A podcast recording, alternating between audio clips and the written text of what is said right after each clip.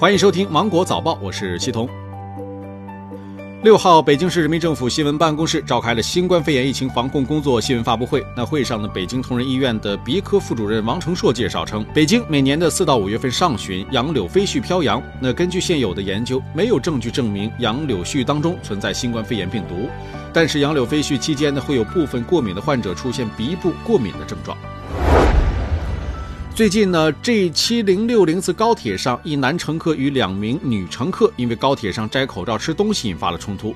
对此呢，铁路警方表示，长途旅行需要补充能量和水分，高铁像地铁那样进食不现实。那疫情期间呢，餐车暂不开放，旅客需要在自己座位上就餐，建议错峰吃饭。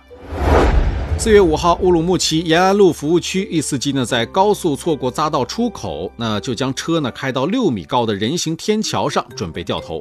司机自己说了，自己也不知道当时怎么想的。目前呢，民警已经对司机的违法行为处以驾驶证记十二分、罚款两百元的处罚。那这个操作，交警叔叔大概还是第一次见到吧。江苏太仓警方破获了一起电信诈骗的案件，十二名嫌疑人呢均为在校大学生。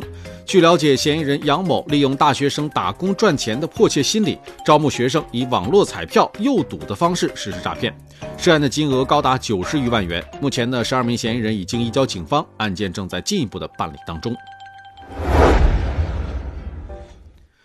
湖南东江湖是以雾漫小东江闻名的。每年的四到十月份呢，每当旭日东升和夕阳西下，东江湖宛如一条玉带，在峡谷当中漂浮，恍如仙境。随着清明假期的到来，东江湖也步入最佳观赏期，那吸引游客前来打卡。四月四号，东江湖旅游区面向全国游客免收门票。那这一政策呢，将持续到二零二零年的五月三十一号。天文专家介绍，本年度最大的满月及最大最圆月将于四月八号现身天宇。那只要天气晴好的话，我国各地的公众均可以在当晚欣赏到超级月亮天文美景。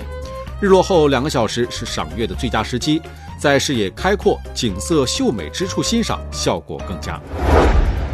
今天，胡润研究院发布了疫情两个月之后全球企业家财富变化特别报告。那疫情期间呢，全球富豪两个月损失二点六万亿，蒸发了过去两年半所创造的财富。其中，LV 老板财富损失最多，达到两千亿。瑞幸咖啡的股价一周下跌百分之九十，董事长陆正耀和 CEO 钱之亚跌出了十亿美元的富豪榜。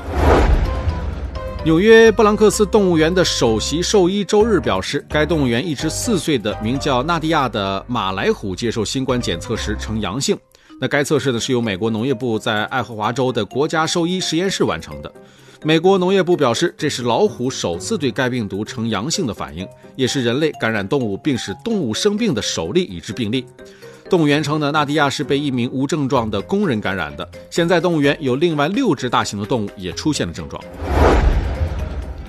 据英国卫报当地时间四月五号的报道，爱尔兰总理呢瓦拉德卡已经于三月重新注册成为了一名医疗系统注册医生，将在爱尔兰卫生服务管理局工作。疫情期间每周工作一次。据爱尔兰时报的报道，那瓦拉德卡呢正在帮助进行电话评估，在当地任何可能接触过病毒的人，最初都是通过电话进行评估的。好了，今天的新闻呢就到这里，我是金九五的西彤，祝你度过美好的一天，拜拜。